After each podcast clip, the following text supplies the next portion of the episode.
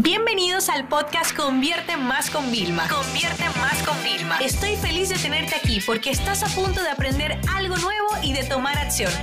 Así que prepárate para tu dosis diaria de estrategias, tácticas y herramientas para escalar tu negocio con fans, publicidad y contenidos.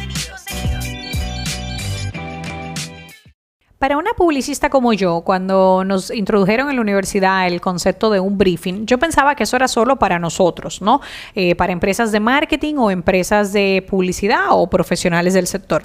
Sin embargo, ahora que soy CEO de un negocio digital y de varios proyectos y colaboro con grandes clientes que también tienen grandes empresas, me he dado cuenta de algo, que realmente lo que es tener un buen briefing y tener un buen manual de procedimiento, un SOP, un paso a paso, no depende de ningún tipo de industria, es simplemente necesario.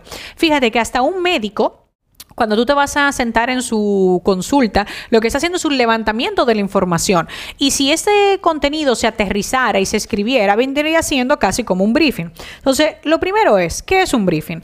De forma más técnica, es decir, eh, es, una, es un documento donde nosotros vamos a tener de una forma ordenada, estratégica e inclusive creativa en el, en el ámbito de publicidad o de servicios, todos los lineamientos que se necesitan o toda la información de base que se necesita para poder crear un plan, diseñar una campaña, diseñar cosas. En pocas palabras, es el documento donde tú vas a depositar toda la información de valor y de forma detallada que tú necesitas para poder proceder y pasar al próximo paso. Entonces, ¿qué elementos debería tener un briefing que, como te digo, no importa tu industria, te vendría bien? Los objetivos, ¿qué es lo que se quiere? Muchas veces el cliente te contrata por un objetivo, pero cuando llega a esta primera sesión de onboarding o lo que sea, tiene otros objetivos también. Es importante saber cuáles son los generales y los específicos y puntuales. Inclusive un concepto que a mí me gusta trabajar, que son los objetivos emocionales. Luego, es muy importante que sepamos a quién nos vamos a dirigir. ¿Ok? Es imprescindible saber el target, la audiencia, a quién le vamos a vender, a quién vas a poder ayudar.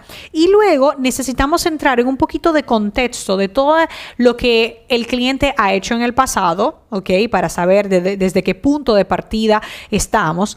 Y en el caso ya de hablar de un briefing ya más enfocado a marketing y publicidad, entraríamos en algunas piezas claves que son, óyeme, pues eh, la campaña que tú quieres que lancemos, el proyecto nuevo que tú quieres que hagamos, el lanzamiento nuevo que tú quieres que hagamos, qué ideas creativas tuviste. Luego, qué tácticas, etcétera, tú quieres que implementemos, eh, por ejemplo, te lo imaginas en estos colores, a qué personas te imaginas involucrada, te imaginas que hay un anuncio de radio, que hay de televisión, que vamos a hacer Facebook Ads, cuáles son los beneficios de esta campaña, o sea, por qué nace esta campaña, por qué se hace este lanzamiento, o sea, atado esto de beneficio al target que nosotros nos vamos a dirigir, a dirigir. ¿Qué tono? Vamos a trabajar con humor, vamos a querer trabajar un tono sobrio, ¿vale? Y una parte muy importante, y esto es clave, los datos económicos. ¿Cuál es el presupuesto para el proyecto? Tú tienes que sacar una horquilla de lo que esté el cliente dispuesto a pagar para nosotros poderlo presentar.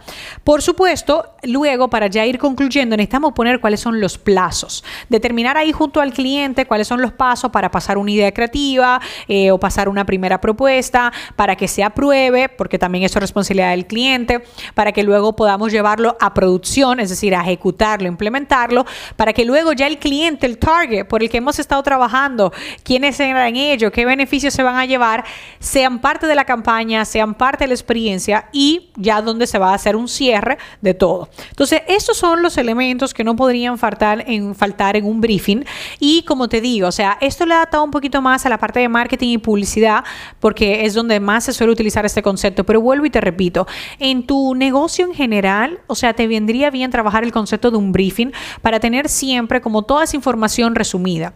Yo lo hago siempre en cada onboarding de las mentorías individuales que hacemos ahora online, que son solo para negocios digitales que venden productos digitales, ¿vale? Por el momento. Pero siempre lo hago con ellos y hago un levantamiento de la información previo que hace mi directora de cuentas y ella hace un primer briefing. Después, cuando ya yo me reúno en la sesión con el cliente, yo hago un segundo briefing y luego hago el plan de acción porque yo soy muy determinada. O sea, yo soy de las cosas tienen que pasar una y otra vez, ¿vale? Entonces, bueno, espero que esto te ayude a utilizar esta herramienta dentro de tu negocio para ser más eficiente y no tener que, ay, ¿qué fue lo que dijo el cliente? O no tener que buscar entre 20 mil notas separadas, sino tener siempre un documento que las agrupe de forma organizada. Esta sesión se acabó y ahora es tu turno de tomar acción.